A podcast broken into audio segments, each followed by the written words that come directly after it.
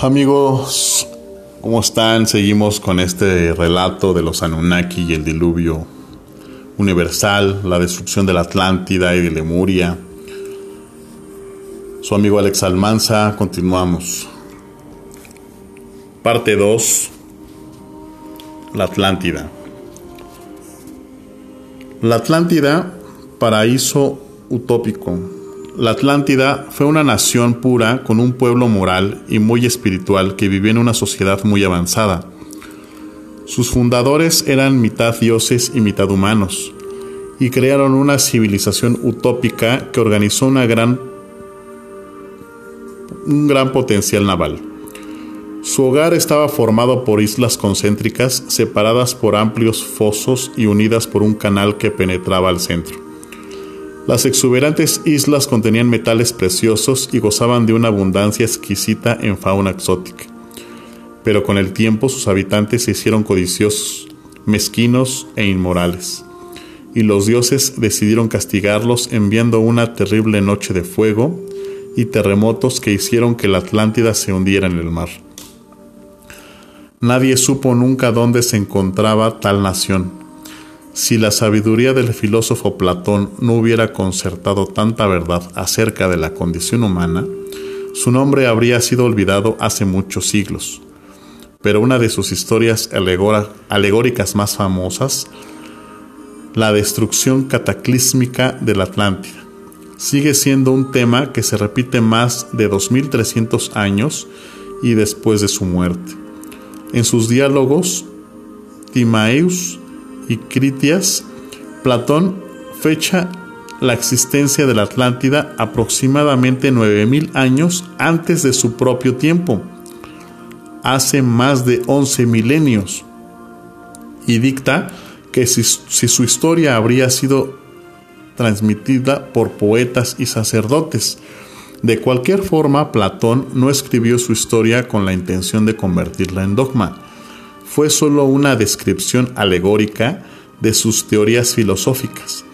La Atlántida fue un ejercicio literario utilizado por él para fortalecer su reflexión acerca de la sociedad ideal y la corrupción gradual de la sociedad humana, que él mismo atestiguó en la Grecia de su tiempo. Es cierto que Platón vivió mucho tiempo después de la plenitud de la Mesopotamia y también que vivió mucho tiempo antes del florecimiento de la tradición moderna judeocristiana islámica. Surge entonces la cuestión acerca de la existencia de algún puente cultural, ideológico o literario que pudiera relacionar los mitos de la inundación babilónica y el diluvio abramánico con el debacle de la Atlántida. Todos ellos catástrofes que denotan juicio, castigo, venganza y muerte. Calentamiento, global. La naturaleza no sabe de sentimientos ni rencores. La Tierra se formó hace unos 4 millones de milenios y desde entonces evoluciona incesantemente. El Pleistoceno se define como el periodo geológico iniciado hace uno, dos y medio millones de años y finalizado hace poco menos de 12 milenios, justo antes de las primeras civilizaciones y poco antes de la alegórica Atlántida de Platón. La última gran era de hielo, cuando gigantescos glaciares y nevadas cubrían enormes porciones del planeta, terminó casi entonces. Luego del Pleistoceno, las temperaturas globales comenzaron a ascender y el planeta cobró calidez. Y desde entonces ha estado recuperándose lentamente de un prolongado estado de congelamiento. Cuando la Tierra está calientita, florecen las especies y abunda la vida. Y gracias a ello los últimos 11.000 años permitieron a la especie humana emerger y conquistar su destino. La evidencia científico-arqueológica propone que las primeras urbes, Gobekli Tepe y Kataloyuk, aparecieron hace unos 11 milenios en la península de Anatolia, territorio actual de Turquía, seguidas por Jericó, que, que se sitúa en Palestina, y Biblos, que está en Fenicia. Hace poco más de 10, todas en Medio Oriente. Paralelamente, durante ese tiempo se desarrolló la agricultura y las grandes migraciones humanas. Poblaron del hemisferio norte. Luego el hombre conquistó todos los rincones y solo tres milenios después brotaban cientos de culturas diferentes. Analizando la línea del tiempo, los registros geológicos señalaban que unos 8.400 años, el lago Agassiz, un vasto depósito glacial con una superficie de 3.000 kilómetros por 1.400 kilómetros, y que en su tiempo cubrió una enorme parte del territorio norteamericano, como un conjunto de densos glaciares. finalmente comenzó a derretirse como respuesta a variaciones en radiación solar y temperatura. Las gigantescas masas de hielo acumulado comenzaron a colapsar en efecto cascada, produciendo torrentes líquidos que drenaron a través de corrientes continentales y por los cuerpos hidrológicos, hoy conocidos como grandes lagos.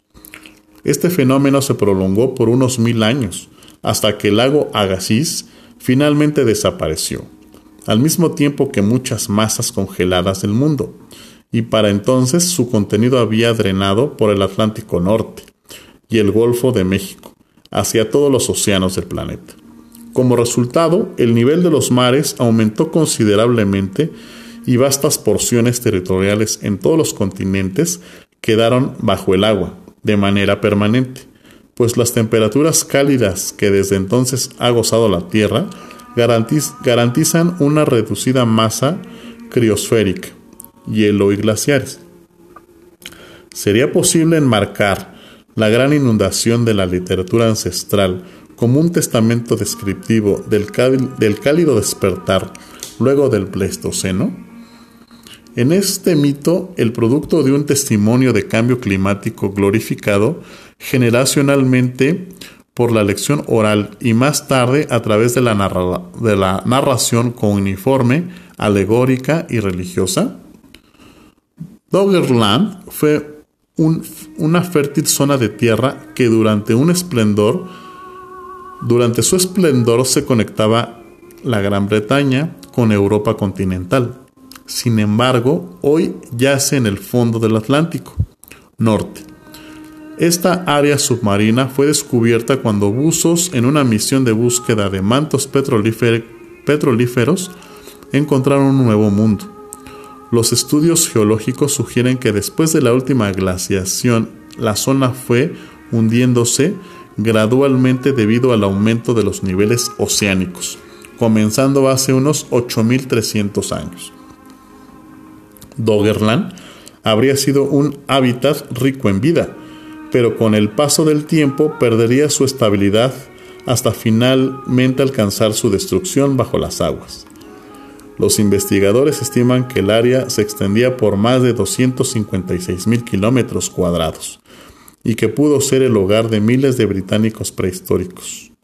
Hasta el Pleistoceno medio la, medio, la isla de la Gran Bretaña fue una península de Europa, y en el puente territorial que les unía floreció una civilización de la que aún se sabe poco. Doggerland pero en el estudio científico se espera conocer más acerca del estilo de vida y la cultura de una civilización que hoy perece, sombría en las frías aguas a 120 metros debajo del Atlántico Norte. ¿Pudo ser Doggerland la inspiración de la Atlántida de Platón? Bueno amigos, aquí les dejo esta parte en la que hablamos acerca de la Atlántida y de las historias. Así que seguimos con la historia de los Anunnaki y diluvio universal. Su amigo Alex Almanza de la investigación en busca de Quetzalcoatl.